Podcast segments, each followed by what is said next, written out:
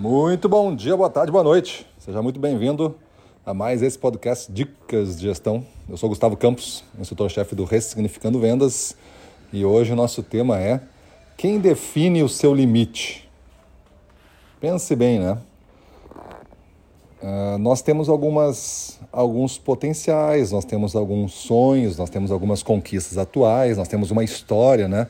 Até o momento. Nós temos alguns objetivos, sim, né? Pelo menos a gente tem uma meta para perseguir, temos uma, umas discussões em família, temos umas aspirações.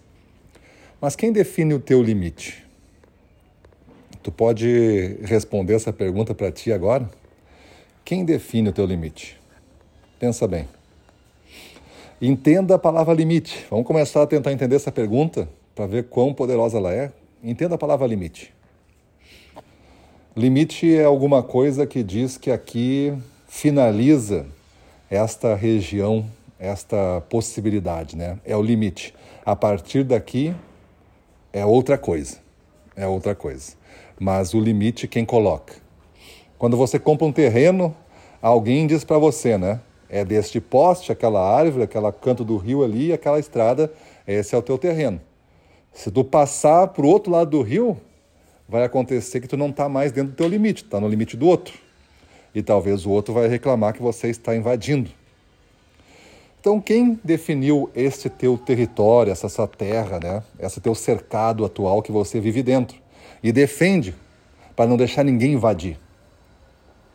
Veja bem que o limite ele começa a ter dois viés. Um é como eu expando o limite e duplico o meu reino, e ou como eu defendo o meu reino e gasto a minha energia toda nessa defesa. E existe uma defesa do reino, vai ter que manter ele, vai ter custo a manter, aquela coisa que você sabe. E existe uma expansão do reino. Não que você tenha que entrar em guerra contra outro, mas você vai ter que entrar em guerra contra alguém. E esse alguém é quem está dentro da sua cabeça hoje definindo o seu limite. Quem é? Quem é este outro alguém que está dentro da sua cabeça definindo o seu limite? Dizendo para você não fazer nenhum passo ousado, dizendo para você não gastar nada mais, dizendo para você não investir em você mesmo, em nenhum curso, em nenhuma mentoria, em em comprar um livro, nada, não gaste nada porque está perigoso.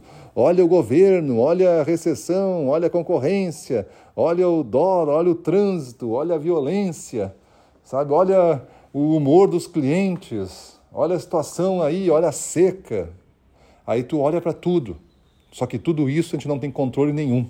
E a gente deixa então essas coisas definir o nosso limite.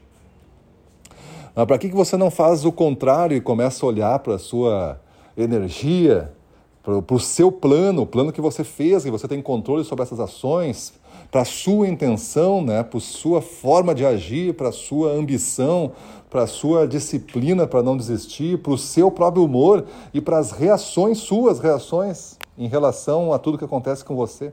Para que você não olha só para isso e investe em ampliar esse reino, ampliar esse território, fazer a duplicação desses desse território que você limita. Você limita a expansão quando você não, não define expandir. Você só consegue ver quando você decidir. Se você não está vendo a, a, a, duplicação desse potencial, a duplicação das suas conquistas, é porque você não decidiu. Porque você consegue ver se você decidir. Beleza? Pensa nisso. Faz sentido? me responde aí, me dá um comentário dizendo que faz sentido para ti. Beleza? Para cima deles.